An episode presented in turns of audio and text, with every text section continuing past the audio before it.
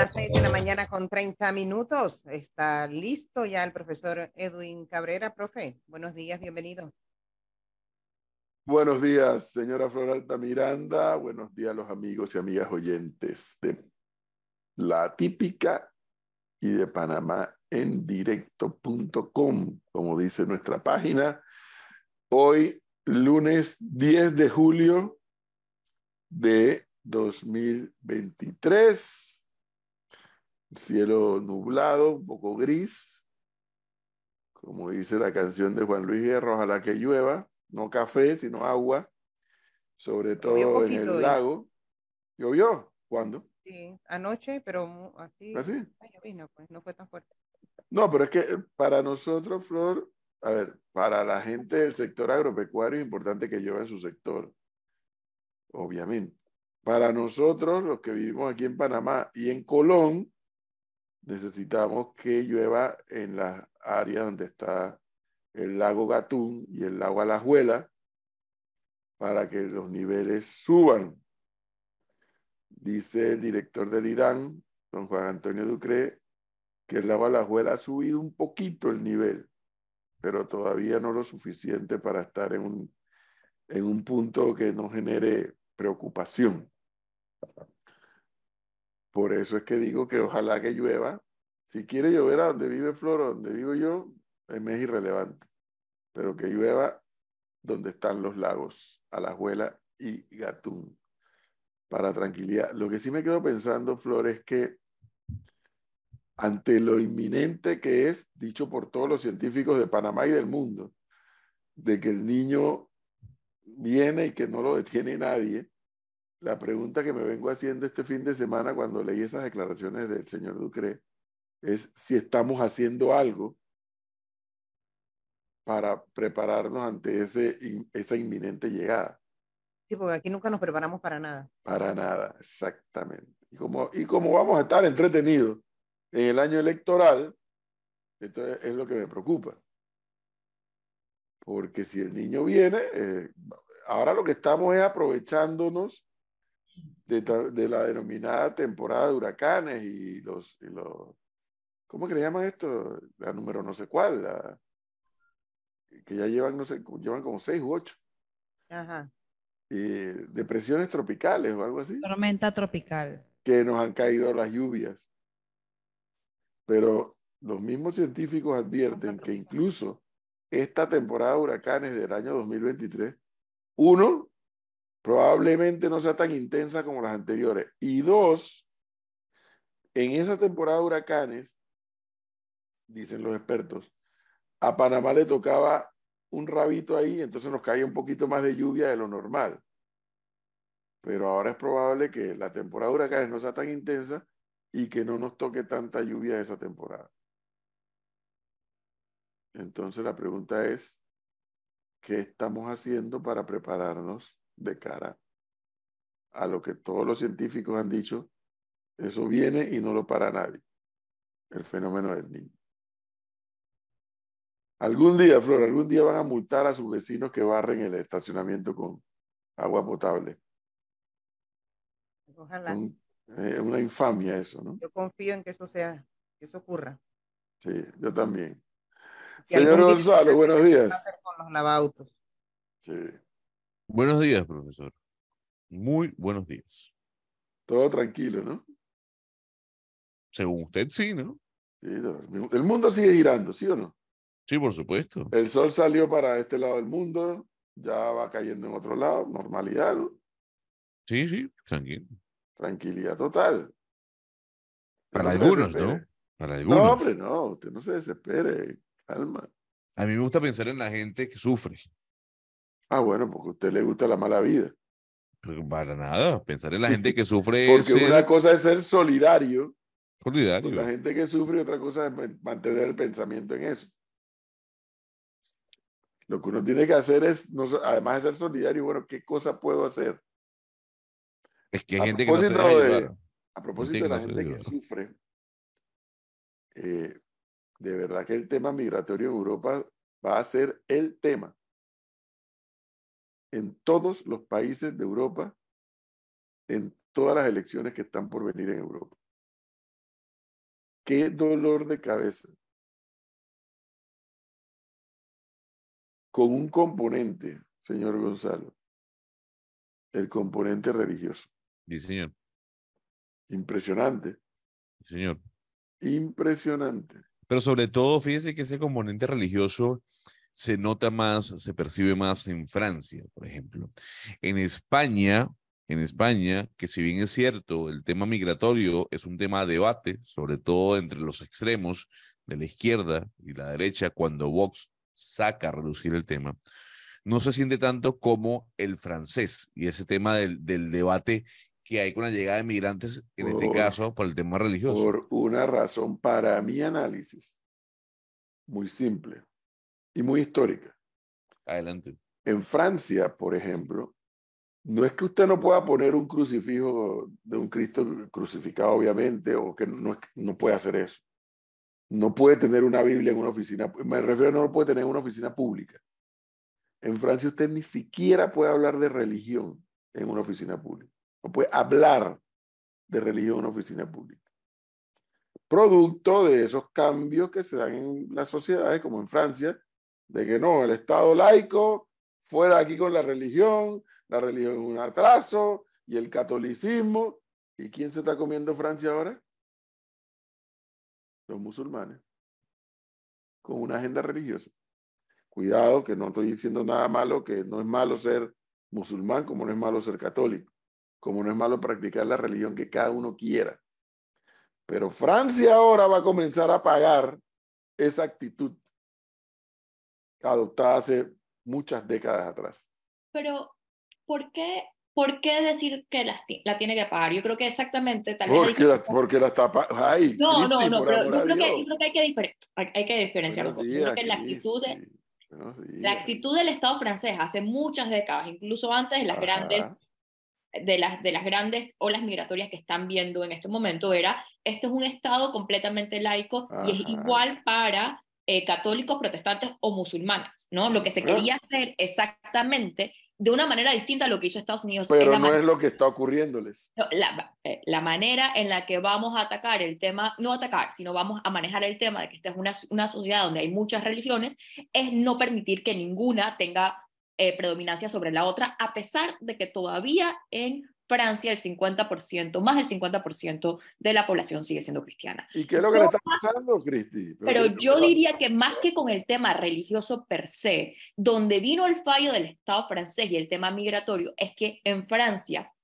como ha pasado también en otros países como Bélgica, los, eh, la inmigración, sobre todo la inmigración musulmana, ha estado muy poco incorporada a la sociedad. ¿Qué pasó? Llega- Llegaron estas miles y miles y miles de personas, las tiraron, no las tiraron, pues, pero se, se hicieron guetos alrededor de París Mm. y estas fueron personas que han crecido en una sociedad que no es ni una cosa ni la otra. Eso a mí me parece que tiene más que ver con un problema de incorporación No, social señora, que decir no. que, la política adoptada, que para mí la política adoptada en el tema laico del Estado francés es bastante radical, pero me parece que va más por ahí que el tema La de si el Estado es Cristi, laico o no. Cristi, el mejor es. No, no, pero cuidado, cuidado. Es que yo no estoy, yo no estoy promoviendo el Estado no laico. No, no, no, no. Pues yo, estoy- yo tengo absolutamente claro la división correcta que debe haber entre Estado e Iglesia. La tengo muy, Iglesia cual, sea cual sea, cuidado, sea cual sea. Lo tengo muy claro. Pero es que precisamente esas actitudes fanáticas religiosas y las actitudes fanáticas antirreligiosas ahora están produciendo un resultado a la larga. A ver, ¿por qué no se integran estos migrantes? Mire que van, dicen ya van por tercera generación, Pero es porque se han perpetuado. nacidos en Francia, Sí, pero pero dicen que no se consideran franceses. ¿Por Pero, pero es que se han perpetuado ciclos de, pro- de, de pobreza más que otra Cristi, cosa. Cristi, no, cuidado, cuidado. Los guetos que usted dice son reales, existen. Los bolsones de pobreza son reales, existen. Pero ¿por qué el enconchamiento? Pero ¿A qué se debe? Nada pero, más al, componente económico. yo- yo creo que tiene que ver, sobre todo, yo creo que es una mezcla entre cultural y económico. Que, Dentro que de cultural no está lo religioso, Cristi, No, por sí, amor a que- Dios. pero, que sea fra- pero por ejemplo, aquí los hindús están completamente incorporados a la sociedad. mientras, que los los, mientras que los pakistaníes han tenido más problemas en incorporarse en el Reino Unido, ¿no? Y la migración africana ha sido más difícil que incorporarse. Pero, hablemos por un segundo del el ejemplo que puso el propio Gonzalo. ¿Por qué en España el asunto no golpea tan duro, donde también tienen impacto migratorio porque están a tiro de piedra? ¿Por qué? ¿Por qué no se siente con tanta fuerza? Ahí hay una mezcla de cosas, porque España recibe migraciones de al frente de ellos en África, pero también recibe mucha migración latinoamericana. Ojo con eso, Gonzalo. También recibe mucha migración latinoamericana. Claro. Y para los latinoamericanos, obviamente va a ser mucho más fácil entenderse e incorporarse, como usa la palabra Cristi, a la sociedad española, los que hayan decidido irse para allá, que para el que tiene, entre otras cosas, uno, la barrera del idioma, pero dos, la barrera cultural, Cristi. Y dentro de la cultural está el aspecto religioso. Y eso hoy está teniendo un peso. Lo está teniendo. Es un hecho cierto. Porque ese, ese planteamiento francés, a ese absurdo, ¿ah?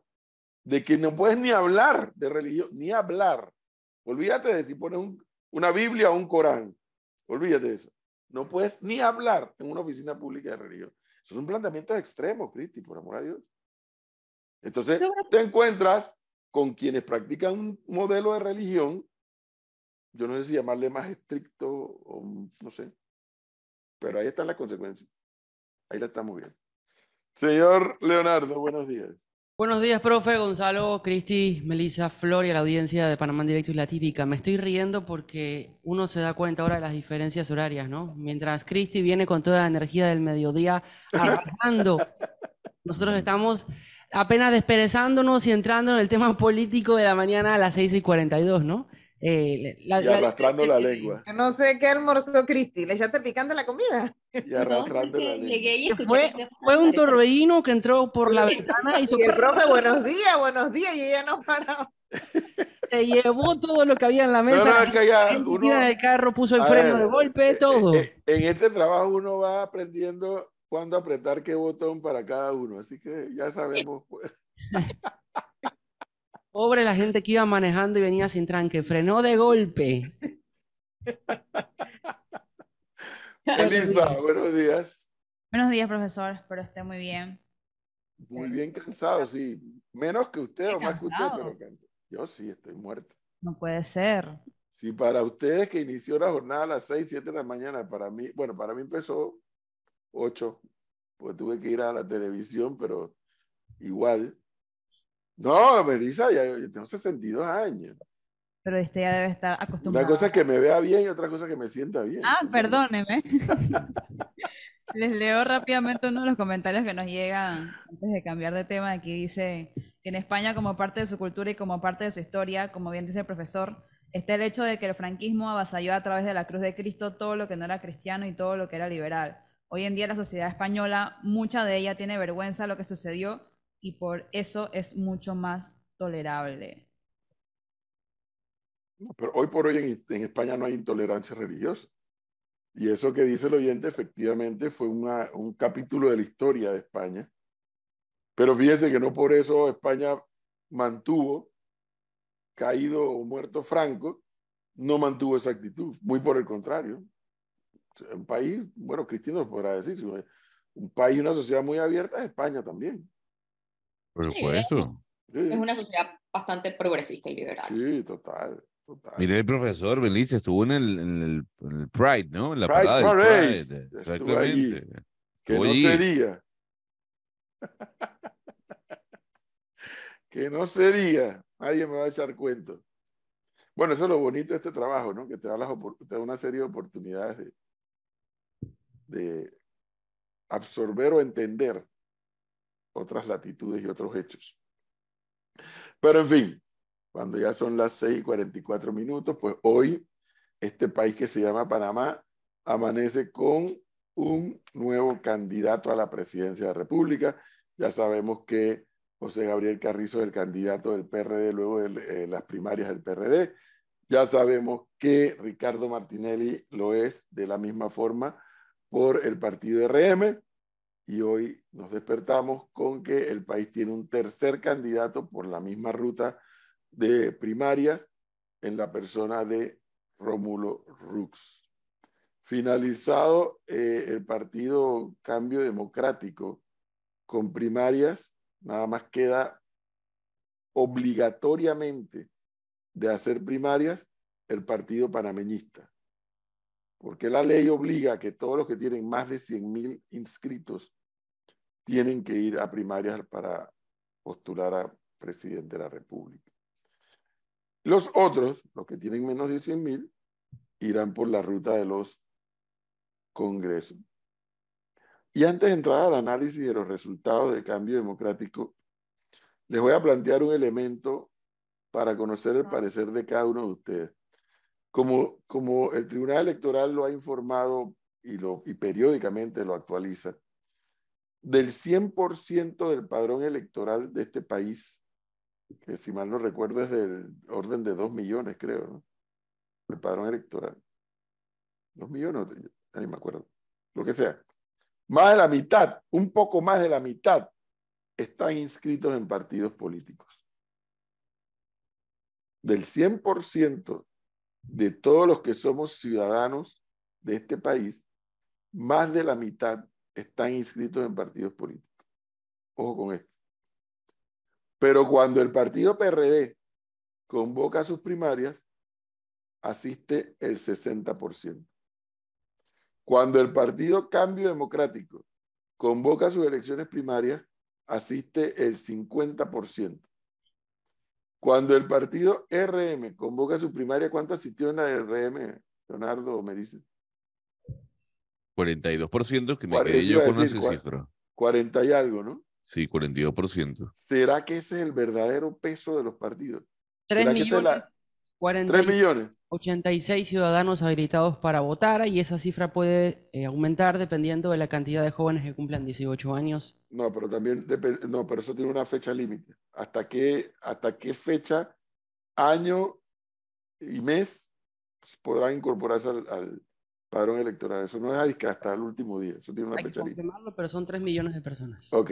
De la, la, mitad o más de la mitad está inscrita en partidos políticos. Pero cuando van a, van a elecciones primarias, lo más que ha ido es en el PRD 60%. Y yo me pregunto, ¿será que esa es la verdadera realidad de los partidos políticos? Y que la diferencia es lo que ya sabemos que es el clientelismo puro y duro. Ahora la, realidad es... menor a esa, profesor. ¿Usted cree? Claro, porque acuérdese que en política vemos que van y recogen a la gente en sus casas, algunos las denuncias que, que incluso se escuchó ayer en, la, en las primarias de cambio democrático es que le estaban dando cosas a la gente para que fuera a votar. Entonces mucha gente no va con la convicción de que es de ese partido y que quiere apoyar a su candidato realmente, sino porque sencillamente recibe un beneficio. Más todos los que se quedaron en su casa porque sencillamente en algún momento se apuntaron por uno u otro motivo. Pero ¿será que la calidad de los candidatos de los partidos políticos no genera, profesor, que la gente salga a votar en masa?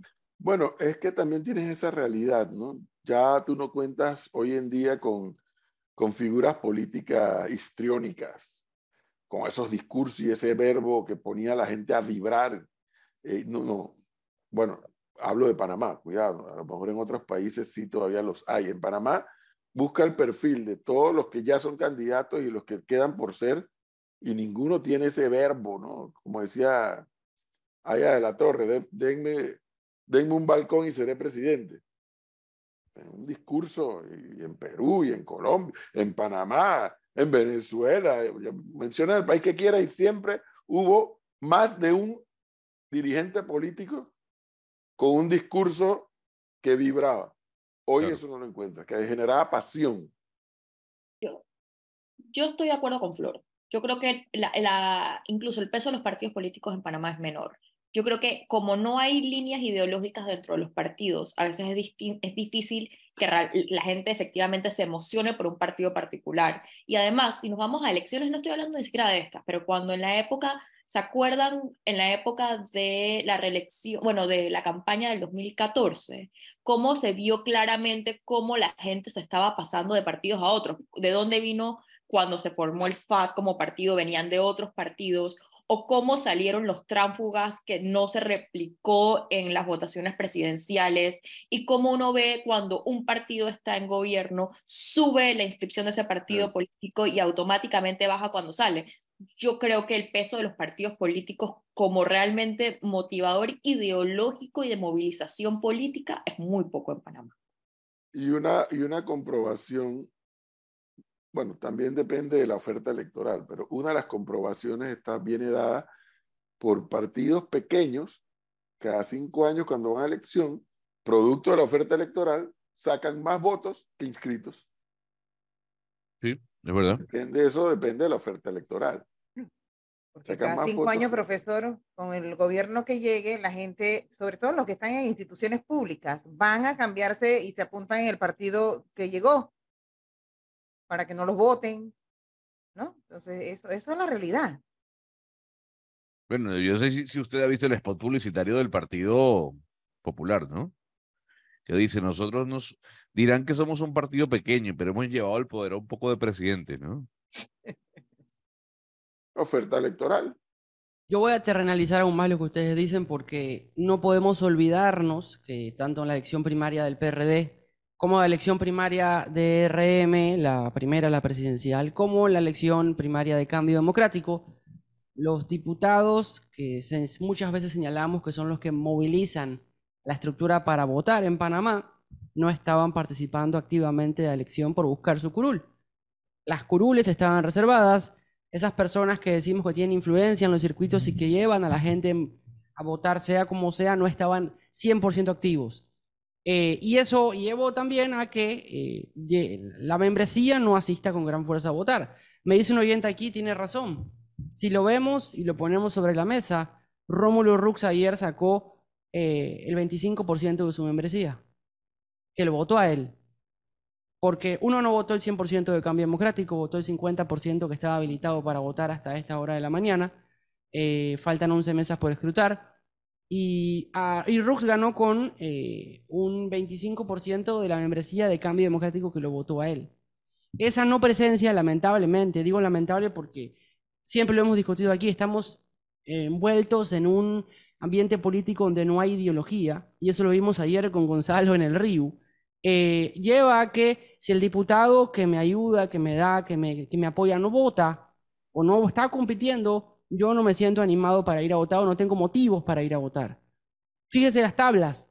Ayer las tablas tenía a FU movilizando a toda su gente a votar. Y en las tablas ganó Rux.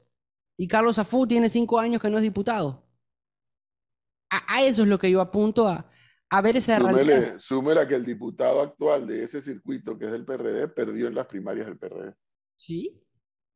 Entonces, estamos en una sociedad, en un ambiente político en el que las personas sí se inscriben porque me van a dar esto, aquello, porque trabajo en gobierno y si no me van a votar, lamentable que pase eso. Pero si los diputados, que son los que llevan la voz cantante en los partidos políticos y son los que movilizan en su gran mayoría, no se juegan nada y no participan, no votan. Si la señora Abrego hubiese tenido a los 12, 13 que, disidentes, como se le llama, de cambio democrático, votando y moviendo gente para que ella pueda llegar a la candidatura presidencial, capaz que la historia hubiese sido diferente porque el margen, el porcentaje fue muy cerrado. Pero hay que, pero hay que decir lo siguiente, Flor. Yo le digo algo, si en esa fotografía hubiese estado Ricardo Martinelli y no nivel, Ricardo Martinelli gana. No, no estoy de acuerdo. Yo, sí, yo sí creo. ¿Usted cree que no? Sí, esta es la tercera derrota de Ricardo Martinelli con Rómulo Rux en cambio democrático.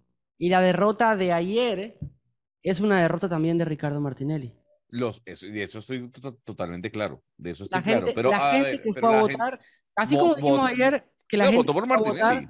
no votó el 100% por Yanivel Ábrego. La gente que no votó por Yanivel Ábrego, eh, que era la figura y la, la, precandidata presidencial, no votó por Ricardo Martinelli. Por lo que usted ponga a Martinelli en esa candidatura y Martinelli tampoco ganaba la candidatura del cambio democrático.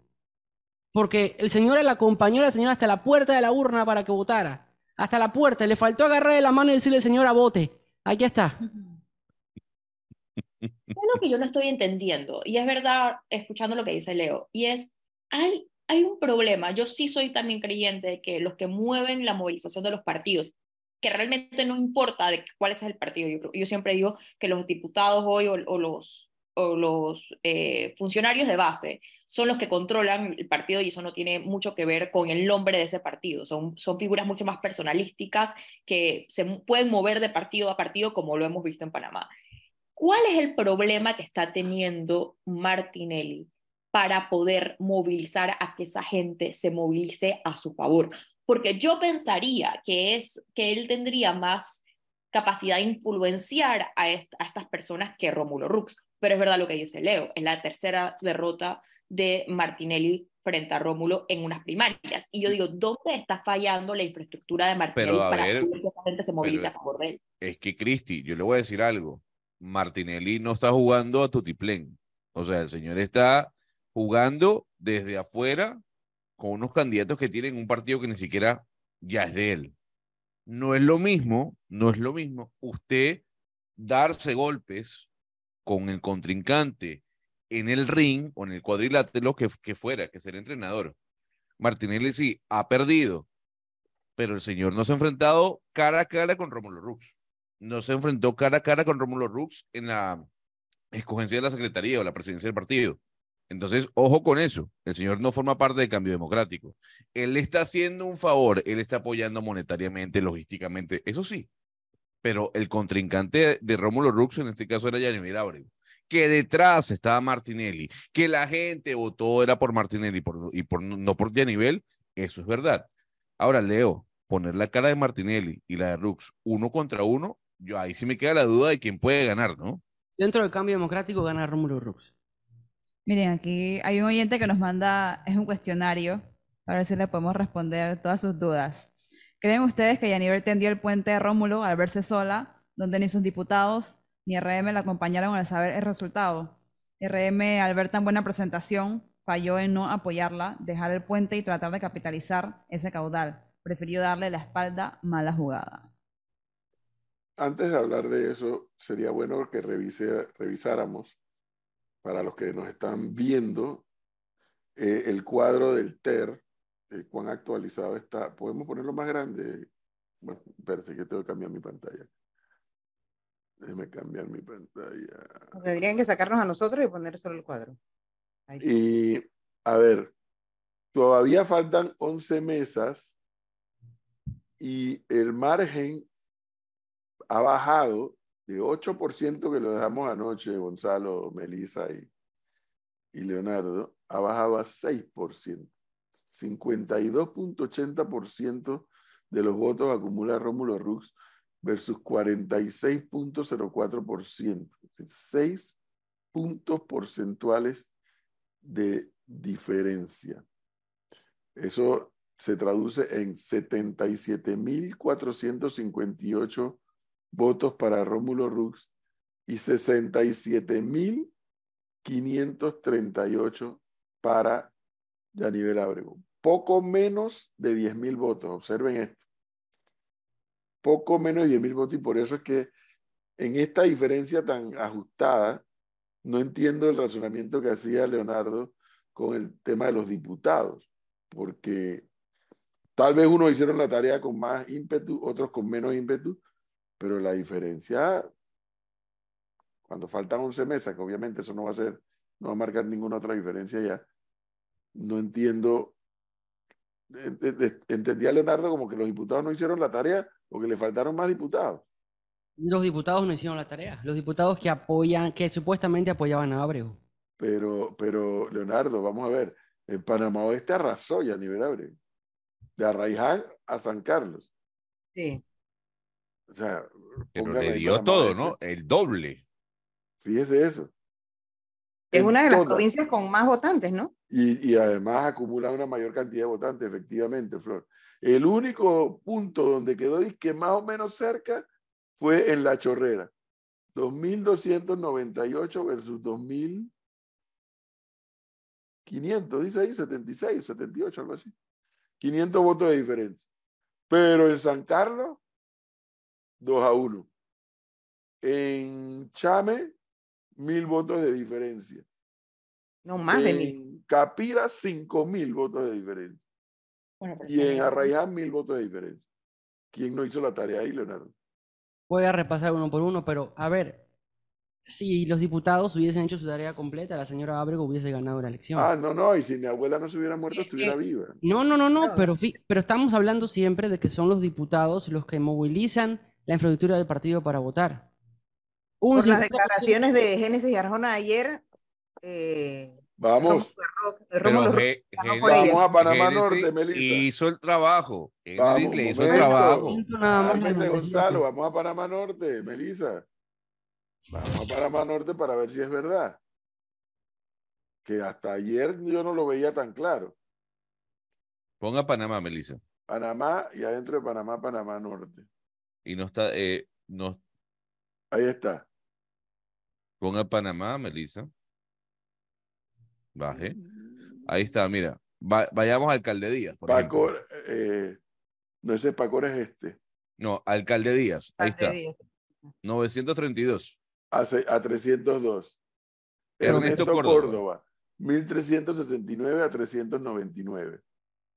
Eh, las Garzas creo que también es norte. No, no, las Garzas es. No, no, no, eso es ¿Dónde- este. ¿A dónde están los diputados que Chilibre. apoyaban a Ábrego que, que ¿A dónde usted- está Chilibre que no lo veo? Sube ahí 539 con 475. La señora le hizo el trabajo a Rómulo Rux. Ok, pero, 539 a 475. profe, observe la participación electoral en los circuitos que usted menciona. Panamá Oeste participó un 50% de la membresía. ¿Dónde está el otro 50%? Bueno, Ah, comenzamos, comenzamos el análisis con eso. Bueno, ¿Por, por eso, qué, por eso por le qué la participación es tan baja desde el punto de vista del 100% de los inscritos? Si los diputados que apoyan a la señora Abreu, que la apoyaban, hubiesen hecho el trabajo, esa participación debería estar más alta porque hubiesen llevado más gente a votar. Los diputados de señora Abreu no hicieron el trabajo. Yo concuerdo con Leonardo. Mírelo de esa manera. La participación electoral en cada circuito de estas 15 eh, diputados o 12 o los que, los que, esté, los que estaban Pero- con ella no fue la necesaria para que ella consiguiera los votos para ser la candidata a presidente. Yo haber ganado, pero lo- en Panamá Oeste lo ganó con un 53% de participación electoral. En Colón hubo un 47% de participación electoral. Ahí está, los diputados que apoyaban a Ábrego no hicieron su trabajo. Por algo la señora ayer no apareció por el río y terminó dando su discurso desde su sede de campaña en Centennial. Una barbaridad, por cierto, a lo que ocurrió ayer. Yo sé que el profesor tiene mucho que decir sobre esa, eh, cómo, queda la señora Yanivel Abrego y esa figura saliendo por la puerta de atrás de su oficina. Una pena, una pena, eh, y como periodista lo digo, yo sé, profesor, que usted, Leonardo y mi persona hemos estado en diferentes países, en diferentes coberturas. Eh, ustedes han trabajado en diferentes elecciones dentro y fuera de Panamá. Lo que ocurrió ayer es una pena, es una vergüenza y una falta de respeto con los medios de comunicación, con los partidarios de Yanibel Ábrego, con quienes estuvieron en el río, pocos o muchos, Leonardo, porque no había nadie, Nadie. pero habían cuatro o cinco personas con la camiseta de Yanibel. Impresentable que no se haya presentado, valga la redundancia, allí a dar la cara y a decir, perdí y perdí con dignidad a responder las preguntas de los medios de comunicación, siquiera. Una pena. La Yanivel Abrego, que sale de su oficina por la puerta de atrás, a la Yanivel Abrego que vimos en la mañana acompañada de Ricardo Martinelli. Yo le comentaba sobre eso, que es que, y en eso, pues, a mí me frustra, a mí por lo menos, pero esa es mi opinión, porque yo tengo una visión de lo que es ser político muy particular, tal, tal vez no, por razones obvias de lo que fue mi formación política. Pero es que ya, ya no vas a encontrar en Panamá los políticos de, con profundidad. El político con profundidad, el político que se preparó, el político que estudió, el político que asume con responsabilidad su rol como político, pues pone la cara en el triunfo, pero también la pone en la derrota. La pone. Y la explica. Como dice Leonardo, bueno, sí, perdimos porque hizo falta esto, perdimos porque faltó más movilización, perdimos, pero perdimos. Ponen la cara. Pero convocas al río, te vas del río o ni siquiera vas al río, pones a correr, eso es irrelevante, lo Gonzalo, ¿eh? pones a correr a los periodistas, corre para Centennial, y no todo el mundo sabía dónde era esa oficina de Centennial. Corre para Centennial, que allá es donde va a hablar. Y salen corriendo los medios. Reitero, eso es un tanto irrelevante frente a lo otro. Das un discurso que tengo que reconocer, un discurso contra todos los pronósticos para mí, por lo menos. Y no aceptas preguntas. No, así no es el juego. Das un buen discurso, porque tengo que decir, para mi gusto, para mi análisis, el discurso de Yanivel Abrego estuvo bien articulado políticamente hablando, bien articulado. Hizo lo que Rómulo Rux no hizo, tirar el puente de plata. Porque Rómulo Rux, ahora podemos analizar eso también, dejó perder una oportunidad, para mi gusto, dejó perder una oportunidad enorme anoche. Anoche buena parte del país, por lo estrecho de los resultados, quería, uno, conocer los resultados y dos, escuchar a Rómulo Rux que iba a decir. Y Rómulo Rux perdió una oportunidad de oro para mi gusto, no sé para el de ustedes, en cuanto a hacer un planteamiento de país, hacer un planteamiento de propuesta, hacer, ah, ah que, te, ganemos a está bien, no está mal que lo haya dicho, pero creo que hay un pedazo del país que también está esperando, bueno, ¿y entonces? ¿Y entonces? Mientras que ya nivel Ábrego, la derrotada, acepta la derrota, para sorpresa mía, más que, o sea, acepta la derrota diciendo, reconocemos y respetamos el triunfo de, nuestro contendor, le plantean el discurso. Si quiere hablar de unidad del señor Rux, yo estaré a la espera de que nos reunamos. Fíjese esto. Yo, yo no sé ustedes, yo no me esperaba eso ya ni ver. Yo no me lo esperaba. Primero que reconociera la derrota, pero segundo, que fuera ella la que tirara el puente de plata y no Rómulo Rux. Para mí eso es la verdadera sorpresa. Y tres, que ojalá yo tenga la oportunidad de hablar con ellos, entrevistarla aquí, preguntarle el señalamiento que hizo directamente al Tribunal Electoral. Sería interesante escuchar cuáles son las cosas que ella en esta experiencia tiene que cuestionarle al Tribunal Electoral. Y no lo digo por cuestionar al Tribunal Electoral, sino porque sin efecto han habido fallas para que el Tribunal Electoral las corrija. Y, pero ese, vamos para el río, no llego al río, me voy para mi oficina, salgo por la puerta de atrás, no acepto preguntas. No, estuvo mal. Estuvo mal. Estuvo bien el discurso. Estuvo bien que aceptara la derrota. Estuvo bien que tirara el puente de plata. Estuvo mal que no aceptara preguntas. Muy mal. Pero es por eso, porque es que la clase política panameña, ¿qué le puedo decir? ¿Qué le puedo decir? No, eso, eso lo, lo que demuestra, profesor, es que a Yanivel no le, no le interesaba y no le interesó el, el, el, lo que podían decir esos partidarios, la plata que se habrán gastado para ir al Hotel Río, las personas que pagaron un taxi, metro, porque Leonardo, ayer mientras los medios de comunicación recogían todos, sus, todos sus equipos, me encontré en la, en la puerta del hotel con cinco personas, seis personas, con su camiseta de nivel diciendo, ¿y ahora a dónde vamos? Oiga, es una, falta, es, una falta de respeto. Es una falta de respeto. El tema de movilización, profesor, ya le doy la palabra a Cristi. Sí, eso es parte del oficio. Eso es parte del oficio pero también es una falta de respeto para con los medios de comunicación y los periodistas. Estar allí durante toda la tarde y que no se persone nadie y que uno se entere por un chat que la cosa no va a ser ahí. Por eso vuelvo, antes que Cristi comente, vuelvo al inicio de mi planteamiento. ¿Cuán real son esos pesos en inscritos en los partidos políticos? Eh, eh, reales que están inscritos. Pero hay una palabra que se llama militancia. Entonces, una cosa es que tú tengas un partido de 500 mil, 700 mil, como tiene el PRD, pero esos 700 mil, ¿cuántos de verdad, de verdad, son unos miembros activos que van y votan en los congresos, van y votan en los, eh, para delegados, lo que es llamar la militancia. Entonces podríamos concluir tal vez que los partidos políticos en Panamá en materia de inscripción están inflados. ¿Qué dice Cristi? No, no, mi punto era exactamente por ahí. Yo creo que lo que refleja el tema de a nivel es, es la pregunta inicial es, ¿por qué la gente está inscrita en Cambio Democrático? O sea, ¿cuál es el perfil de las personas que están inscritas en Cambio Democrático? ¿Por qué es?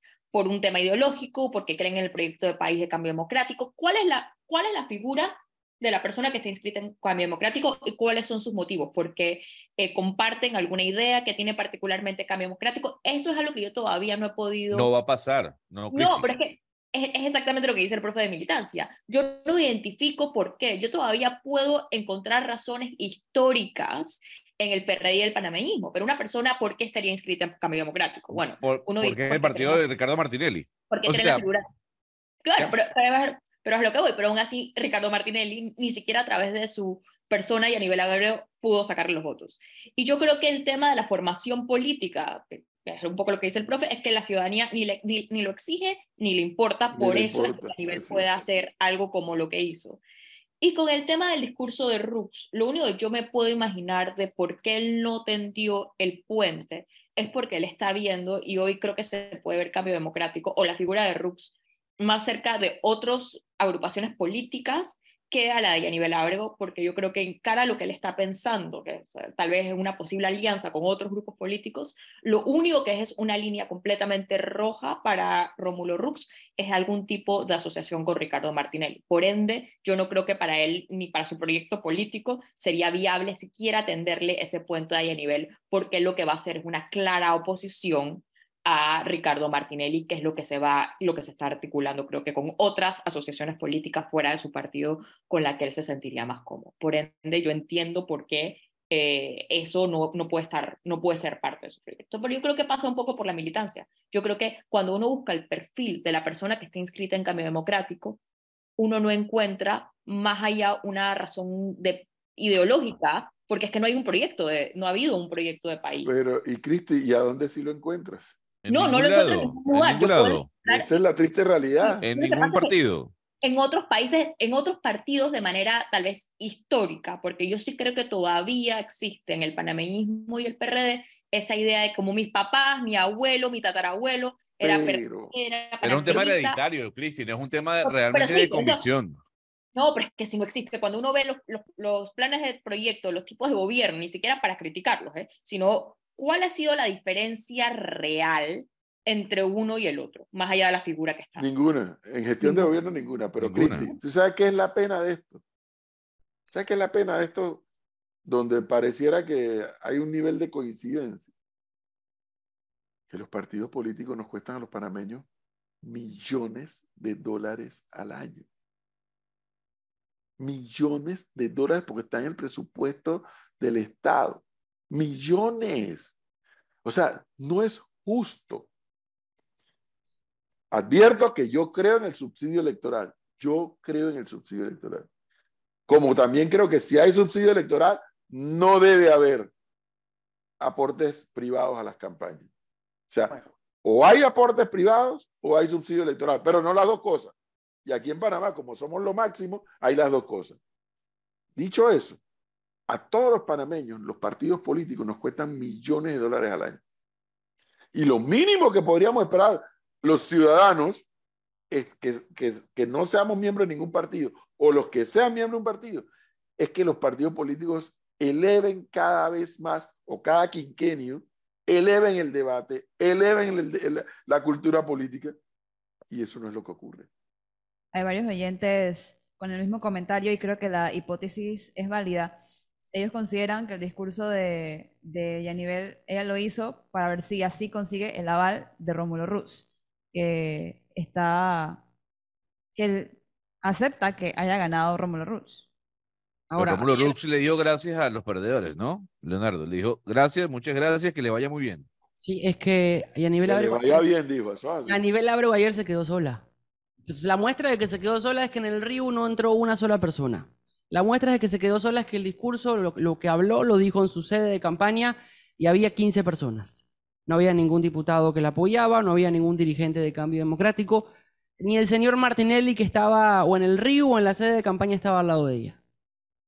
Entonces, Ahora, si el resultado hubiese sido lo contrario, profesor, hubiera pasado lo mismo en la sede de RUX, porque usted mismo dijo que la gente demoró mucho en llegar. Es que, Flor, buen punto.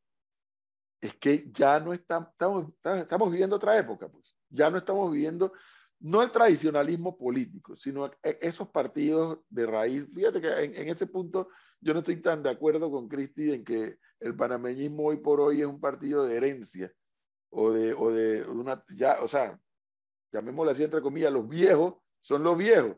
Y tú ves en el panameñismo, eh, cuando tiene sus actividades, una cantidad de gente joven que no necesariamente tienen raíz panameñista, de familia me refiero. Todavía los hay, no digo que no, pero ya no es tanto. Pero dicho eso, como ya no tienes esos partidos políticos con ese eh, enraizados y con esa militancia, ayer eran las 5, las 6 y todavía el, al, ¿cómo se llama? El Westing de Costa del Este, no llegaba nadie. Todavía no llegaba nadie. Ya cuando faltaban no sé cuántas mesas, empezó a llegar la gente. Poco a poco empezó a llegar y ahí, ahí habrían unas, no sé, 200, 300 personas. Eh, pero Flor, en los viejos tiempos eso era apoteósico en el panameñismo, en el Molirena, en el PRD, era apoteósico y afuera en la calle. Así es. pero, pero yo recalco una cosa que dice el profe. Yo tuve la oportunidad de recorrer escuelas ayer durante todo el día, desde la que votó Rómulo Rux hasta otras en San Miguelito y, y la 24 de diciembre y Tocumen. Y la, la cantidad de personas eh, pro Rómulo Rux que había cercanas a las escuelas era mucho mayor a la cantidad de Sí. personas pro y a nivel que había. Y eso se, se evidenciaba en Panamá y recibí fotos también de, de Coclé y de otras provincias en donde pasaba lo mismo. Eso quiere decir que la gente de RUX estaba más organizada y estaba en los diferentes puntos de, de la ciudad y del país eh, con, con la infraestructura que habrían montado para poder llegar a llevar los votos.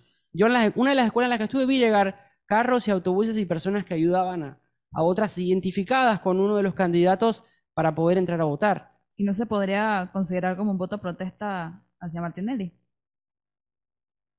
No. no tal vez protesta no, Melissa, pero hay algo que no, no estamos advirtiendo acá. Uno, yo no voy a discutir, porque yo no soy tor no me considero torpe. Yo no voy a discutir que Ricardo Martinelli en las encuestas de verdad, en las encuestas inventadas y en las encuestas publicadas, en cualquiera de esas tres encuestas, yo no voy a poner en duda que hoy tiene una mayor intención de voto que otros de los candidatos. Yo ya no a estoy tan seguro de eso, profe. yo no voy a discutir eso. No, hoy, hoy le estoy diciendo que tiene mayor intención de voto.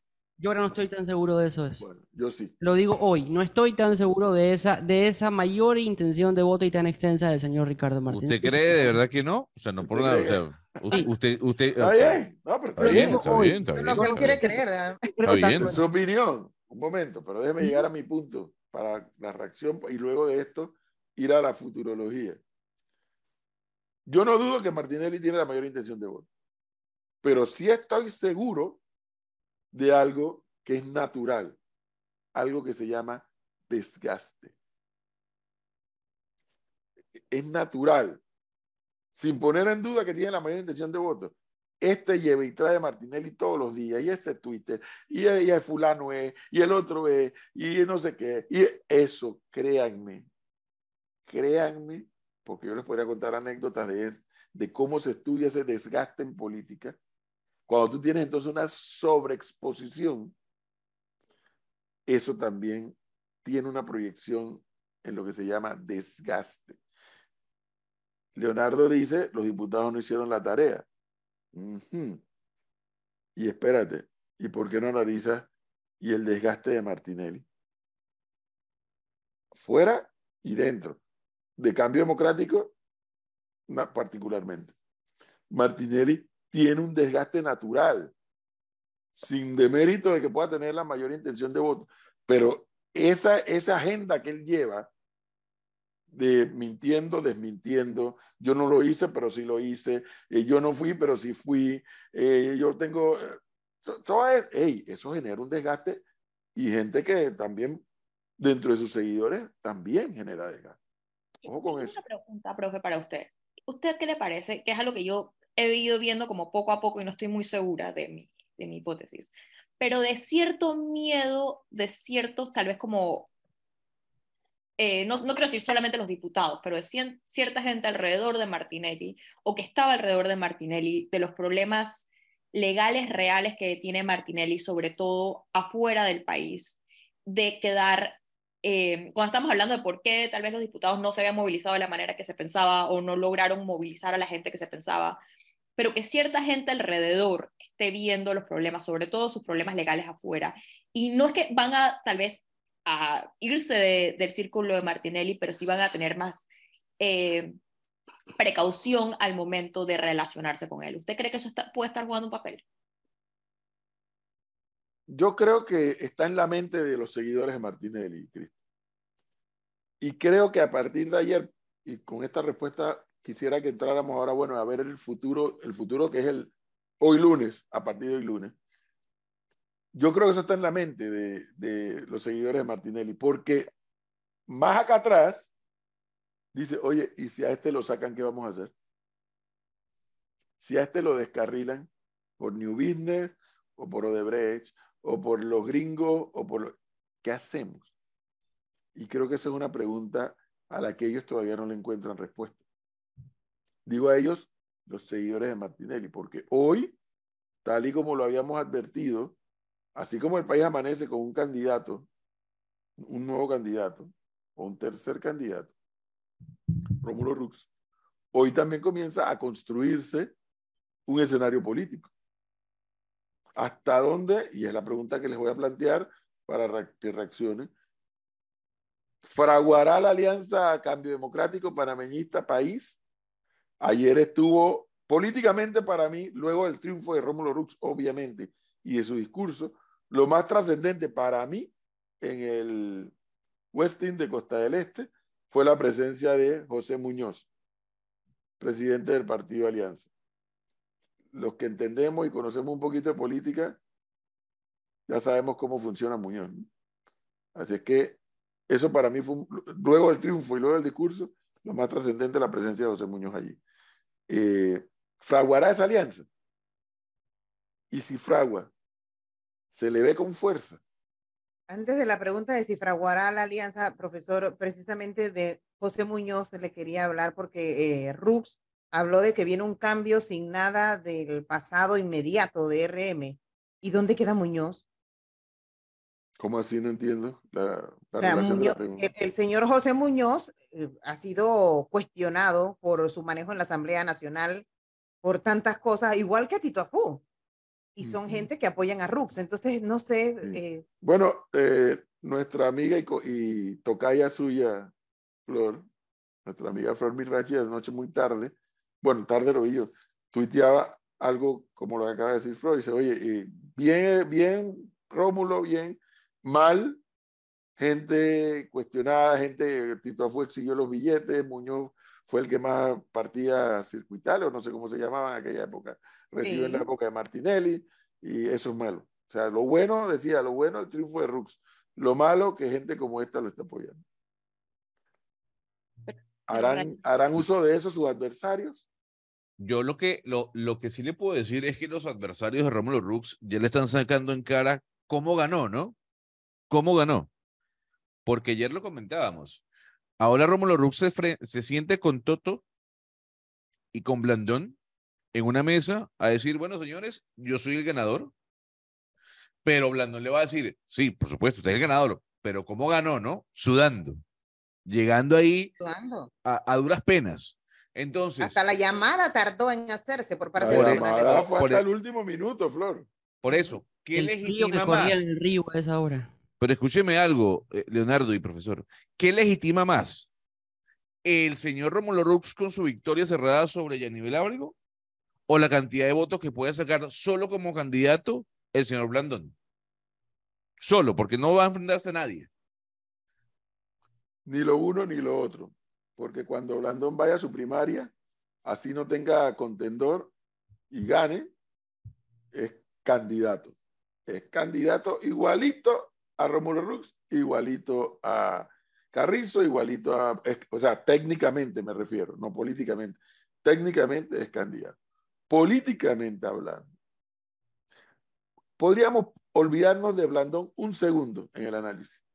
Un segundo Perfecto. podríamos olvidarnos. Pensemos en el partido panameñista como un todo. Si yo soy partido panameñista, yo le digo, "Ey, ey, espérate, espérate, espérate, espérate un momentito. Primero ganaste con 5% de diferencia. Ganaste con 5% de diferencia. Vamos a ver tu organización y vamos a ver la mía. Vamos a ver cuántos candidatos tú tienes en todo el país, vamos a ver cuántos tengo yo, para poder hablar de quién encabeza la alianza. Mire, yo fui testigo, pero desde las gradas, de negociaciones de alianza. No es verdad que tú llegas ahí que, hey, yo gané, ya yo soy candidato, o sea, está bien. Trompetilla contigo. Tienes que sentarte a negociar. Y en la negociación se negocia todo. Y se pone sobre la mesa todo. Porque el otro partido, el panameñismo, legítimamente, Gonzalo, legítimamente va a decir, hey, nadie está más organizado que yo. Después del PRD no hay nadie más organizado que yo. Nadie tiene más candidatos. Después del PRD nadie tiene más candidatos que yo. Y si Blandón, escúcheme ¿Quién va a mover los votos para y si, quién? eh, y si José Isabel Blandón en ese congreso, en esa primaria, saca menos votos o obtiene menos votos es de lo que sacó. Olvídate de lo que sacó historia. Rómulo Rux. Lo que habría que ver es la capacidad de movilización y la Eh, a eso participación me refiero. electoral del partido panameñista. A eso me refiero. En la Ah. cual no hay, no hay competencia para la presidencia, no hay competencia para la alcaldía.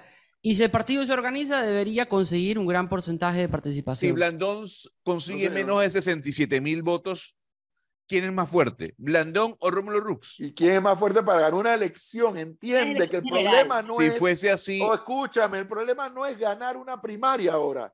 Ahora el problema es ganar una elección nacional.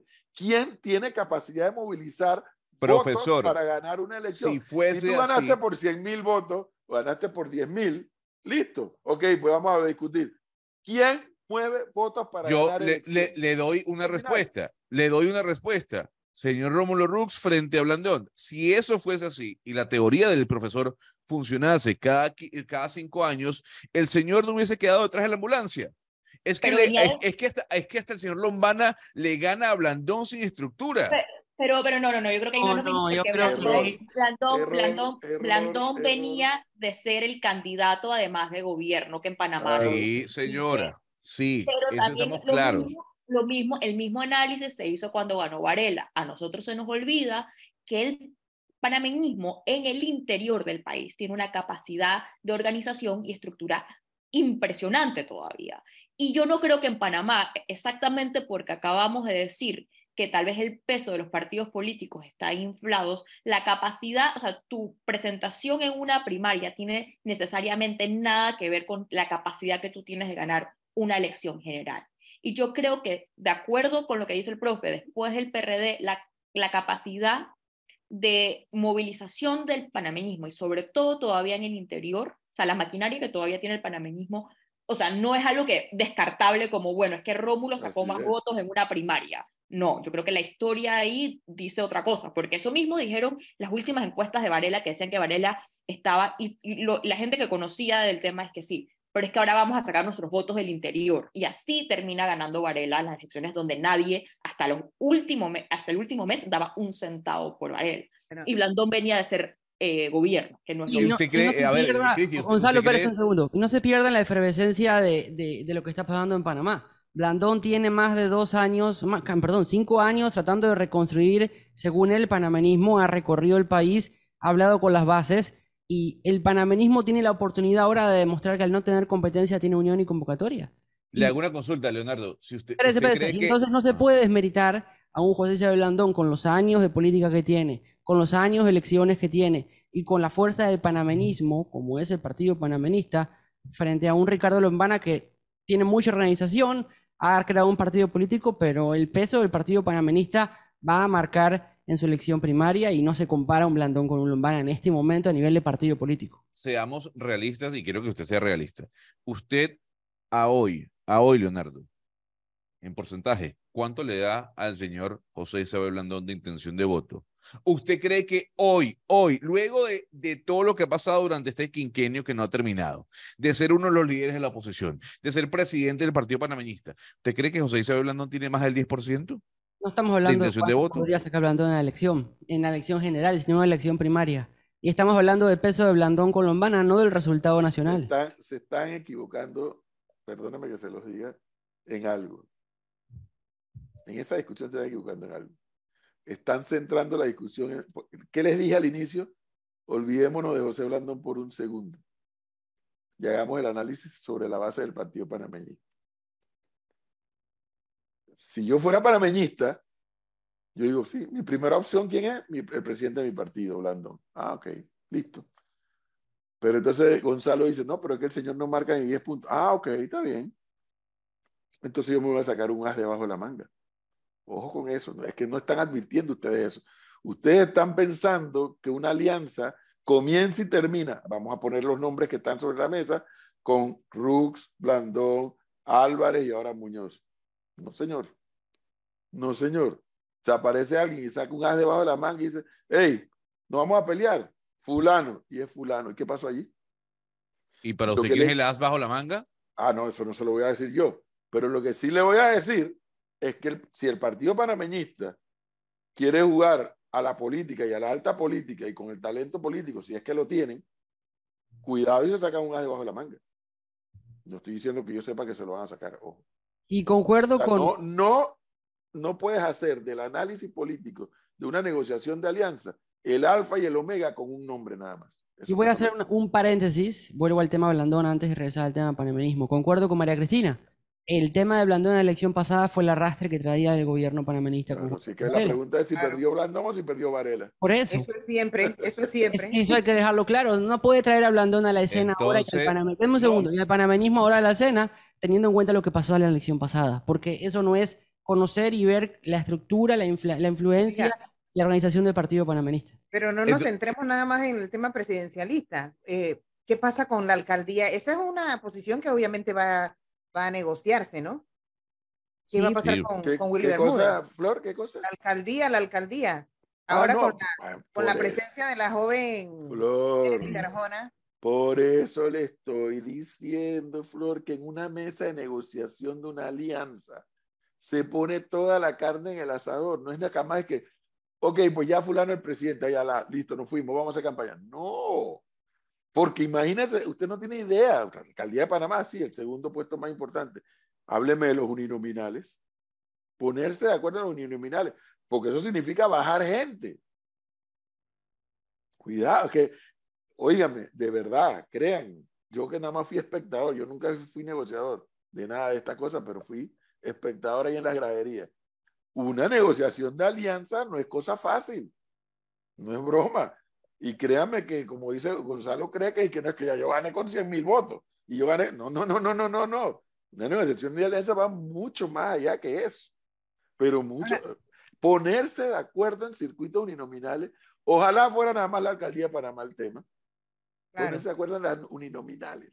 Pero yo pensando, profesor, ayer que veía a Génesis Arjona, que estaba muy eufórica antes y después del triunfo de Rómulo Rux, eh, ella dijo cuando llegó a votar que, bueno, pues que, Rómulo le había hablado del tema de la alcaldía, pero también la semana anterior, después que se conoció que ella se cambió de facción, cuando ella misma lo anunció, eh, salió información de que probablemente ella pudiera ser la vice del el señor Willy Bermúdez. La pregunta que yo me vengo haciendo desde entonces es, ¿ella le aporta algo a Willy, a Willy Bermúdez? Esa pregunta se la hice ayer al profesor e incluso coincide, Flor, con el comentario que diera Willy Bermúdez de yo quisiera una mujer como vicealcaldesa. ¿no? Y ¿O le le- pudiera restar también- votos? No sé. Yo, yo creería que sí, yo, pero a lo mejor el profesor dice, no, es que Génesis va con la maquinaria de cambio democrático, Rómulo Rux. Yo creo que Génesis eh, no le aporta nada a Willy Bermúdez. Y les comento lo que nos dicen aquí un oyente y cómo quedaría Toto Álvarez, que anoche dijo que el que tiene que llevar la cabeza de, de la alianza es Ruz y la alcaldía su partido, el Partido País. Ese- el panameñismo queda escrachado. Mire, es que, mire, les voy a decir algo. Y para que usted vea, Gonzalo, que esto no se circunscribe al resultado de una primaria. Usted no sabe el dolor de cabeza, para no decir la palabra vulgar. De, ¿En qué otra parte puede doler? Los jurados de mesa. Conseguir jurados de mesa en Claro. todo el país. Porque tú puedes perder una elección en mesas. Y necesitas tener jurado de mesa en todo el país. Eso no es cosa fácil. Y créeme que en una negociación de alianza, eso también pesa. ¿Quién tiene la capacidad de poner jurado de mesa en todo el país? Fíjese que el Tribunal Electoral tiene que estar ahora- mismo está en una campaña publicitaria a través de los medios de comunicación social para que los ciudadanos participen como directivos en las mesas de votación. Y es una pena que eso ocurra. O sea, digo una pena porque en una sociedad donde hay compromisos ciudadanos, debieran haber muchos ciudadanos inscribiéndose para ser presidente de mesa, secretario de mesa, vocal de mesa, vicepresidente, no sé cómo es el asunto. Son creo que cuatro personas. Cuatro tiene que conseguir el Tribunal Electoral. Los partidos tienen que conseguir uno o tal vez dos si ponen un suplente. ¿Quién tiene capacidad de hacer eso? Entonces, no, créame que el tema no es yo gané y punto. No, señor. Una negociación de alianza, es- bueno, de las que yo pude conocer, yo no sé, en los tiempos modernos y será diferente, pero todo eso pesa, señor. Espera, pero que, pero que prima. A ver, yo, yo entiendo todo- todos los factores que usted, que usted traslada. Yo entiendo. Y yo seguiré pensando, a diferencia de Leo y Cristi, que el señor José Isabel Blandón no llega al 10% hoy en día, a pesar de no haber tenido, ni, no, no haber el, el panameñismo gobernado absolutamente nada, ni en alcaldía ni en ejecutivo. Eh, pero yo le, yo le quiero hacer una pregunta, profesor. ¿Cuánto prima entonces las encuestas en esa negociación? En las encuestas, cuando, cuando se ve, a ver, ¿quién es el candidato que está mejor visto? Sentémonos, señores. Bueno, aparezco yo. no, ¿qué no, hacemos? bajo ese criterio, Mireya Moscoso no hubiera llegado a ser presidente. Tú no, perdón, tú no puedes decidir esta historia solamente por las encuestas. Ayudan, ¿eh? Porque en eso sí tengo, tengo que darte la razón. Ayudan a tomar la decisión, ayudan. Porque es que el tema es cómo tú articulas una oferta electoral. Y lo, ojo con algo, pero es que, eh, porque eso le digo que esto no es un tema que es un, es un vacilón. Porque es que tú pones a, tú pones a Leonardo de candidato, pero es que el candidato que mueve las bases, que mueve a los votantes y que in- inspira a salir a votar, resulta que era Cristi y no Leonardo. Es que, créanme, créanme que esto es bastante complicado. Esto no es cosa fácil. Ah, que las encuestas dicen que es Leonardo, es que, pero es que resulta que el candidato que mueva a la gente es Cristi, no es, no es Leonardo. ¿Por qué? Porque tú necesitas, como candidato, y más aún en una alianza, no solamente ahora tener a tu partido alineado contigo, necesitas alinear a lo de los partidos aliados para que salgan a votar y te jalen el voto para arriba. Ahora, ahí en, en ese caso, porque yo también creo, eh, porque ahí ya me están escribiendo, ¿no? Que yo tengo una campaña en contra de Blandón, en absoluto. Yo respeto al exalcalde. Eh, incluso yo también creo que Rómulo Rox tiene una muy baja intención de voto, en lo particular. Pero yo le quisiera preguntar sobre país, profesor. ¿Cuál es la, qué, qué puede ofrecer país si ya país dijo oficializo mi candidato a la alcaldía? Eso lo No vamos a ver. nada. País lo va a poder analizar eh, el 6 de mayo del 2024. para que estemos también- claros. Otto Álvarez ofi- oficializó su candidatura a la presidencia. Sí, pero yo creo que en eso, Todo, está- está, todo va a estar, perdón María Cristina, en la negociación que se haga en torno a la alianza. Y allí es donde va a contar desde la alcaldía, los puestos de diputados, los representantes y el cargo a la presidencia. Yo- exacto, yo creo que es una cosa como conjunta. Yo creo que más allá, yo creo que para negociar van a tener que ver las encuestas, van a, porque, porque va a ser una, una negociación de alianza muy compleja. No es como cuando los partidos más chicos, Molirena o el Partido Popular, se van a apoyar a un partido mucho más grande, llámese el panameñismo o el PRD. Yo creo que esta va a ser una tal vez negociación más parecida a la que hubo en su época en- entre Ricardo Martinelli y eh, Varela, porque va a ser mucho más compleja. Pero además se va a tener que ver todo en conjunto, las encuestas, la intención de voto, la capacidad de movilización y todo el mundo va a decir que ellos quieren ser candidatos. Yo tengo un candidato a la alcaldía, yo tengo un candidato a la presidencia, etcétera, etcétera. Pero al momento de negociar, ¿qué es lo que a mí más me interesa? Yo creo que país y alianza tendrán cosas vistas que a ellos les interesa para tal vez un futuro eh, político, que es lo que ellos van a tratar de ir a buscar. Que no y esos dos partidos, profesor, ¿qué tanto le aportan a una alianza? Bueno, es que lo, eso le iba a decir a Cristi en el comentario que acaba de hacer. Es que el Partido Panameñista va a decir, hey, espérense un momentito, ¿y, ¿y yo qué? Yo aquí no cuento. Ok, dice, dice Gonzalo, es que Blandón eh, tiene menos de X porcentaje, lo que fuere. Okay, pero es que el partido común, fíjense que no en vano le dije, hagamos el análisis, pongamos a Blandón por un segundo en paréntesis. Si nos veamos el partido, el partido Panameñista va a decir, no, espérate, espérate. Hey, tú a mí no me vas a venir. Ah, que ustedes perdieron las elecciones, que Lombana sacó más votos. Está bien, eso fue allá. ¿Y hoy qué tienes tú y qué tengo yo? ¿Qué tienes tú y qué tengo yo hoy? ¿Cuánto aportas tú y cuánto aporto yo? Que eso es así. Entonces el Partido Panameñista de pronto puede empezar a rofiar en la mesa. Con Blandón como figura o sin Blandón como figura. Cuidado, como partido panameñista. Como pocas veces. Entonces, ¿qué dice Flor? No, no, continúe. Entonces, bueno, también se va a poner a prueba el talento político de, de Rómulo Ruz, ¿no? Claro.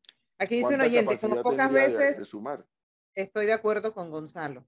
La negociación de la alianza es como dice el profe, pero Rómulo no lo baja a nadie, y menos Blandón, que no mueve la emoción del voto general. Van a negociar alcaldías, etcétera, etcétera. 22.652 personas tiene inscrita País como partido político. Yo diría que esa idea de que a, Rómulo no lo baja nadie. Si Rómulo va, o sea, no pensaría que esa es la manera que se va a negociar. No digo, no digo con esto que eh, pienso que Blandón o Rómulo tiene que ir a la cabeza, yo creo que eso no está cierto en este momento pero yo creo que llegar a este punto y decir, ah, yo no veo ninguna de las figuras suficientemente fuerte como para decir que tienen la última palabra, la palabra divina en quién va a ser la cabeza de esa alianza. No estamos hablando de partidos que están en, en distintas situaciones como para decir, yo soy el, el, ungido. Yo creo que eso no está muy claro. Para nada, yo no lo veo así claro. La elección de ayer fue muy marcada por diferencias entre los dos candidatos, llámese Rómulo Rux y Yanivel Ábrego. ¿Qué pasa con esa gente que sí votó a conciencia a favor de Yanivel o de Ricardo Martinelli? ¿Usted cree que se vayan para RM?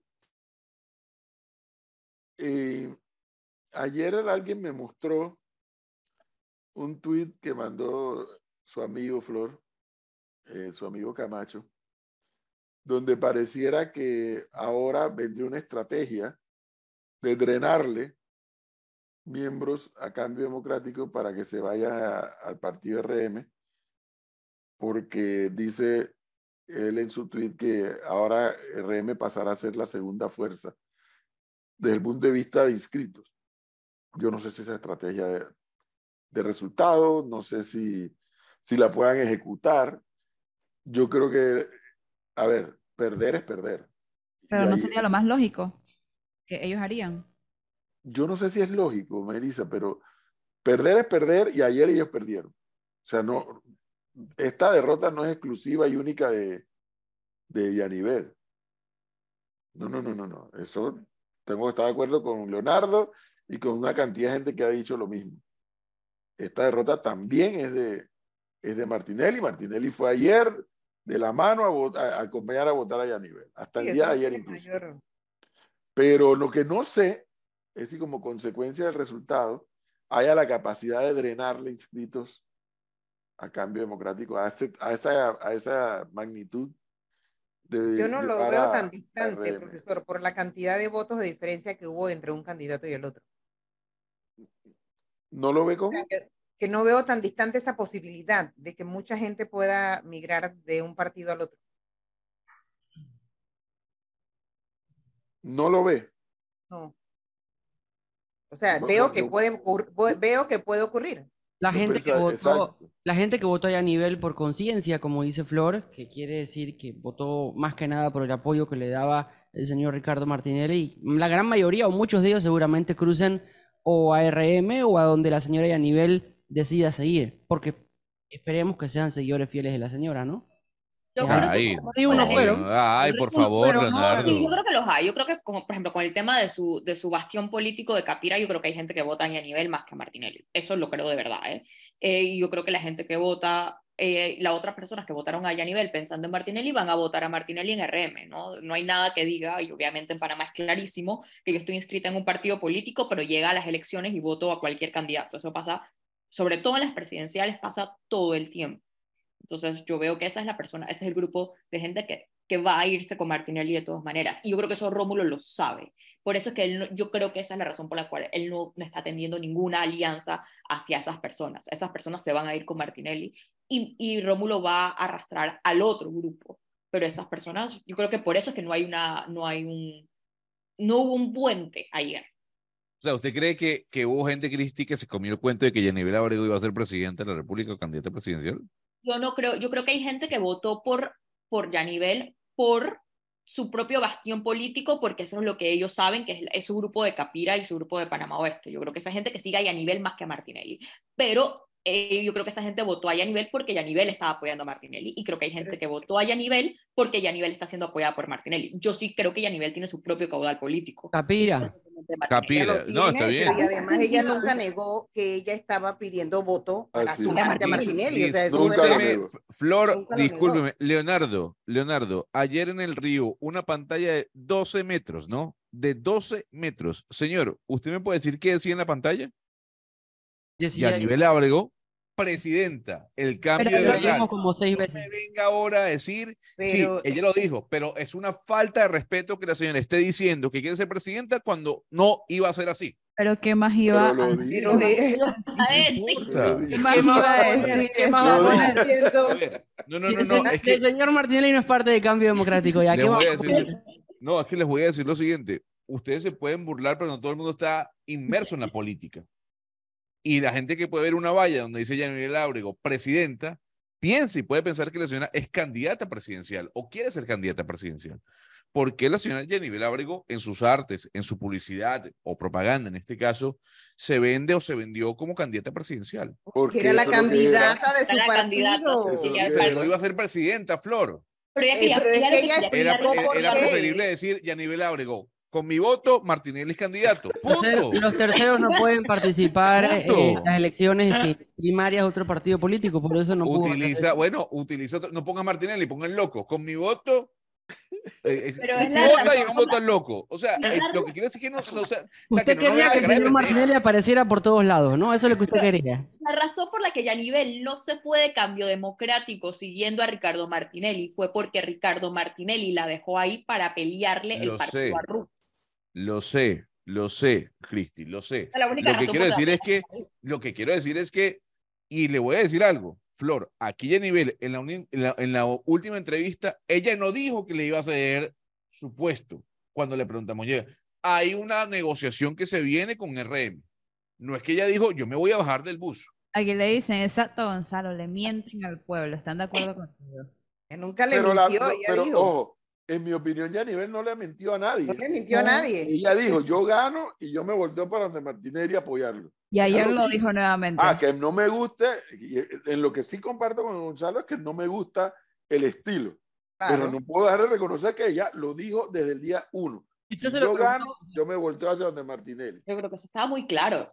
Yo también, Sí. yo tampoco creo que ya lo Bueno. Y de Bueno, Martinelli también lo dijo cuando habló el tema, habló el tema de su, de su alianza, o sea, eso estaba escrito en papel. Ella tiene su propio caudal político que es, que es Capira, yo creo que eso es indiscutible, pero el resto de las personas que votaron por ella estaban votando pensando en una alianza con Ricardo Martinelli y con Ricardo Martinelli a la cabeza. aquí me hacen una pregunta, profesor. Dice lo siguiente, Yanivel Ábrego está políticamente acabada, ella no puede correr por otro partido. No. no como puede. presidenta o para su No puede. Pero oficialmente ya no está expulsada, ¿o sí? No, tampoco. Sí. Eso está en No. impugnaciones y cuantas Está cosas. en impugnación. ¿Y el- los tiempos darán para eso? Buena para que- pregunta. Depende de que la finalmente voluntad la del puedan tribunal expulsar. electoral. Depende de la voluntad del Tribunal Electoral, que es donde están dirimiendo todas esas cosas. Buena pregunta. Por eso, por eso es que yo me quedé con el discurso de Yanivel Abreu, que para mi sorpresa tiende, tira el puente de plata que no tiró Rómulo Rux. Una de las razones de ese puente de plata es tratar de salvarle el, el cuello a los, a los diputados disidentes. Y obviamente tal vez ella misma, si es que pretende ser candidata a diputada nuevamente. También me preguntan, ya profesor, si Blandón se une a Lombana. Ah, pero es que aquí yo hablé de las debajo de la manga y ustedes pasaron por encima del tema, ya, así que ya yo no voy a hablar del tema porque ustedes no quisieron hablar del tema. Pero, usted no fue invitado al cumpleaños. ¿A usted no le invitaron al cumpleaños? ¿A Melissa? No, a usted. A mí sí. A mí ¿Por qué no estaba y por qué no fue? No. ¿Por qué no fue? Al de Melissa. No, es al revés la pregunta, ¿por qué iba a ir? Flora, ¿usted le invitaron al cumpleaños? A mí no. ¿Cristi? ¿Con diferencia horaria? Claro que no. No, yo sí recibí una invitación a, asistir, pero no. Sábado y al día siguiente había que levantarse temprano para ir a, cubrir, no. Esas invitaciones los políticos lo hacen por cortesía a la gente de los medios. Pero por lo que vi en las redes sociales fue una concentración política de mucha gente había, por lo que se ve en la foto, de miembros del Partido Panameñista y amigos de, de Blando. Toda esa gente que le dice a usted, Gonzalo, que no quiere a Blandón, debe ser que usted está enojado porque no lo invitamos al cumpleaños. Yo sospecho que es eso. Ojo con algo. Y con esto finalizo esta etapa para hablarles de las otras dos candidaturas. El partido panameñista puede tener ahora mayor capacidad de maniobra que antes, luego de conocido los resultados en cambio democrático. Fíjense lo que les digo hoy. No tengo ninguna información de ni de interioridad del panameñismo, pero de lo que yo estoy viendo, el Partido Panameñista ahora tiene una capacidad de maniobra más amplia porque o puede avanzar con país y con alianza y con cambio democrático, como puede ver, tornar sus reflectores. El Partido Panamista puede tornar sus reflectores a dos escenarios adicionales al que ya tiene. A dos escenarios. Uno más probable que otro. Así que cuidado.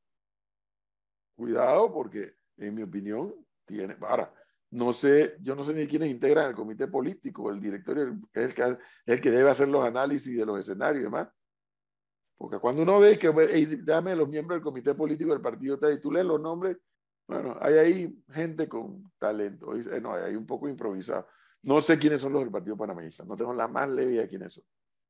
El Partido Panameñista hoy amanece con mayor capacidad de maniobra o juego de cintura, como dicen en el boxeo, que lo que tenía antes de conocer los resultados. Incluso con el PRD y con Martín. Eso sí no lo veo. No, no, lo del PRD no lo, no lo veo, pues. No lo, Escenario A, Flor. Cambio Democrático, Alianza, País. Escenario B, Lombana. La pregunta es si a Lombana le interesaría. Escenario C, Martín Torrijos. Ellos han dicho que, y Blandón ha dicho que eso no tiene presentación, pero de que la probabilidad de eso, de establecer esas comunicaciones con Lombana y o con Torrijos, e, esa posibilidad existe. Y ahora se impone el análisis político. Pero también en, en la onda que analiza Gonzalo, pero es que también se puede sacar un as debajo de la manga con un nombre ellos, el marameñismo, se puede sacar un nombre que, mira, a ver, no, mira, Blandón eh, ha reflexionado, aquí tenemos este. ¿Usted sigue insistiendo que Willy Bermúdez puede ser el candidato del panameñismo? Yo no insisto en nada. Yo no insistí en nada. Willy Bermúdez no tiene el vuelo para ser candidato presidencial. No venga aquí con esas ñametas. Pero lo han dicho, ¿no? Bueno, puedes decir que María Carta Pantalones en el PRD también.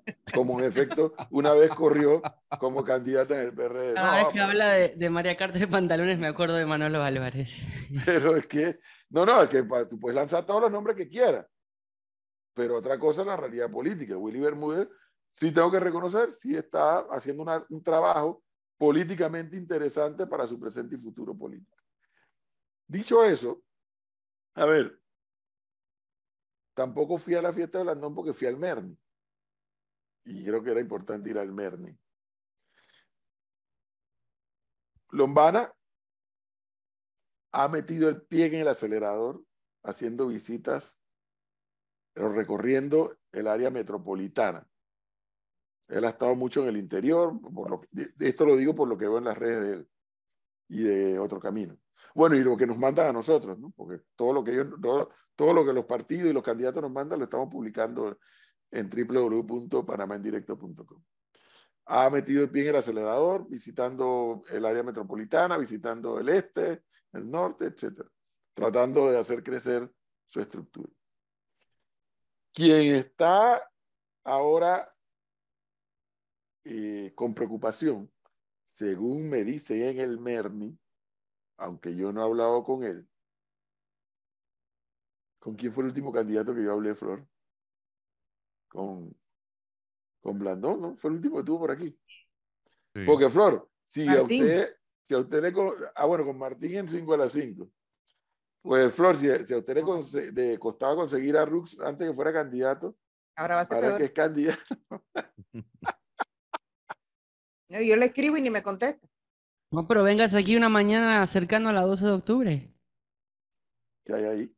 Bueno, el señor hoy estaba recién en Telemetro, así que capaz que lo encontraban en la puerta. Sí, él va a televisión, a televisión sí va. Por acá ni me contesta. Oiga, de hecho, Rux, no, no iba a decir algo de la publicidad, pero mejor no hablo de eso. Y el que tiene un dolor de cabeza, según me dicen en el Merni, es Martín Torrijos. Y ese es el guaguancó que se está armando. No que se está armando, que es real. Yo le, yo le dije a usted que el Partido Popular andaba buscando en qué palo ahorcarse, ¿no? Se reunieron con Martinelli, se reunieron con Blandón, se reunieron con, con Rux, se reunieron con otras cantidad de gente que no son de partidos para promover que fueran candidatos o presidenciales. Y cuando andaban buscando palo donde ahorcarse, se les apareció la Virgen y dice Martín Torrio, oye, yo quiero ser candidato y estoy dispuesto a hacerlo por el Partido Popular.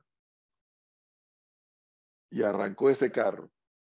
Y la verdad sea dicha, eh, a pregunta que hace Gonzalo, de si marca o no marca, la verdad se ha dicho que Martín Torrijos marca. Cuán alto, cuán bajo, no lo sé, pero marca. Con el solo hecho de haber dicho, yo estoy dispuesto a ser candidato. Y por el Partido Popular. ¿Cuál es el problema que me dicen en el Merni ahí ahora? Que como ese partido estaba así, pues tratando de ver qué hacía para subsistir, la candidatura de Martín Torrijos se consolida o fragua en el Partido Popular mediante un congreso. En el congreso votan los delegados. ¿Y qué pasó ahora? Según me dice en el Merni, en el listado de delegados hay una cantidad de gente que ya no es miembro del Partido Popular, que se han ido para otro partido o que simplemente han renunciado. Y hay otra cantidad de gente, no sé cuánto, que como eran suplentes de delegados, no eran considerados para esta historia, pero que respondían a otra línea diferente. Y ahora han pasado a ser principales. Entonces el problema es, uno, lograr constituir el quórum en el Congreso. Y dos, lograr que todos esos que eran suplentes y ahora pasan a ser principal y que respondían a otra corriente, voten por Martín Torrijos. Información que recibí este fin de semana en el mercado negro de la información. Por eso vi allí que estuvo reunido con delegados de la provincia no sé cuál, tratando de asegurar la asistencia y naturalmente de asegurar el voto. Ese es el dolor de cabeza que me informan tiene Martín Torrijos con el Congreso del Partido Popular. Este fin de semana es el Congreso, ¿no? Este fin de semana, creo que es domingo, me parece, Melissa. Así es, domingo 16 de julio. Y vamos a estar allí también. Así es, señor, ahí estaremos. No, que todo, todo el fin de semana de julio está comprometido. Todos los fines de semana de julio. Bueno, no, no se pueden quejar nuestros seguidores en www.panamaindirecto.com y en YouTube y en todas las redes sociales porque eh, están teniendo toda la cobertura requerida y todos los análisis y las entrevistas necesarias. No estoy diciendo, cuidado que no estoy diciendo que la candidatura de Martín se está hundiendo. No, lo que estoy diciendo es que ahora tiene que hacer unos numeritos nuevos porque hay una nueva realidad política al interno de ese partido. Ahora, ¿usted cree que el señor Lombana se está disparando al pie con la campaña que tiene en redes sociales? No le he podido ver, Gonzalo. Sé que le- hay una, una un tablero, algo así, ¿no? El del tablero con las caras de los candidatos y pero no, la- la no me he podido detener a verla. Que, en, en síntesis, ¿cuál es el planteamiento? Básicamente empieza a explicar cómo está desarrollada la política de Panamá. Las conexiones que hay entre uno y otro, entonces los partidos políticos y los partidos de siempre. O sea, haciendo una o sea, clara al gobierno nacional y a los partidos tradicionales, ¿no? Y dando a entender, esta persona representa esto, esta persona representa esto. ¿Usted cree que se está pegando un tiro, se se está disparando el pie? La información que recibí en el Merni, que no se las debo decir, porque ustedes van y lo comentan de la una dice? vez. No, porque ustedes van y lo comentan de una vez. No, no, si la va a decir, eso. la dice. Si va a amenazar, La no información nada, que me dan en el Merni es que Blandón le escribe y no le contesta a Lombana. Blandón le escribe a Lombana y no le contesta. Lombana no contesta. Rux le escribe a Lombana y Lombana no contesta. Toto Álvarez escribe a Lombana y Lombana no contesta. Esa es la información que me dieron el Merni, no sé cuán cierto es. Mire. Si eso es así, si eso es así, pareciera que Lombana está aplicando una estrategia de decir, no, no, ustedes quédense allá, quédense allá en esa esquina, quédense allá en esa esquina. Acuérdense que hubo una reunión donde estaban los independientes y demás menos Movín, ¿se acuerdan? En el trapiche de San Francisco. Oh, por cierto, anoche me tomé un sancocho en el trapiche de San Francisco. Más bueno. Melissa, se dio cuenta que el señor Leonardo nos despreció, ¿no? Sí, sí, sí. Tenía un compromiso ya No, personal. no, no, fuera de aquí, qué compromiso. No podía asistir. Les pedí disculpas con previa Le anticipación. voy a decir que hasta que me revivió. Pero, pero, Flor, pregúntele a Paola cómo se revivió ella anoche en el trapiche de, de San Francisco. Haría, cantó, porque Ella ella pidió, yo necesito revivirme. Y pidió, bueno, bueno, está bien. Usted métale, fumíguese. Eh, aquí nos preguntas por qué no cubrimos el Congreso de Otro Camino y les informo que es el 30 de julio y vamos a estar ahí cubriéndolo. Son las Así 8, es. 2 minutos de la mañana. Tenemos que irnos a un cambio porque ya está conectado nuestro invitado. Siempre, ella siempre matando la birria. Yo tenía más datos del. Merni, pero ya no lo voy a poner. No, pero, No, pero- vamos al pero, cambio. Por Dios, estamos bueno, atrasados Leonardo, no puede ser. Eh, profesor dice que la próxima vez lleve a la gente allá donde uno, al trapiche Sibano. Ajá. A Oye, esa hora, a esa hora, allá donde uno Está cerrado. que no estaba abierto. Sí. Vamos al cambio.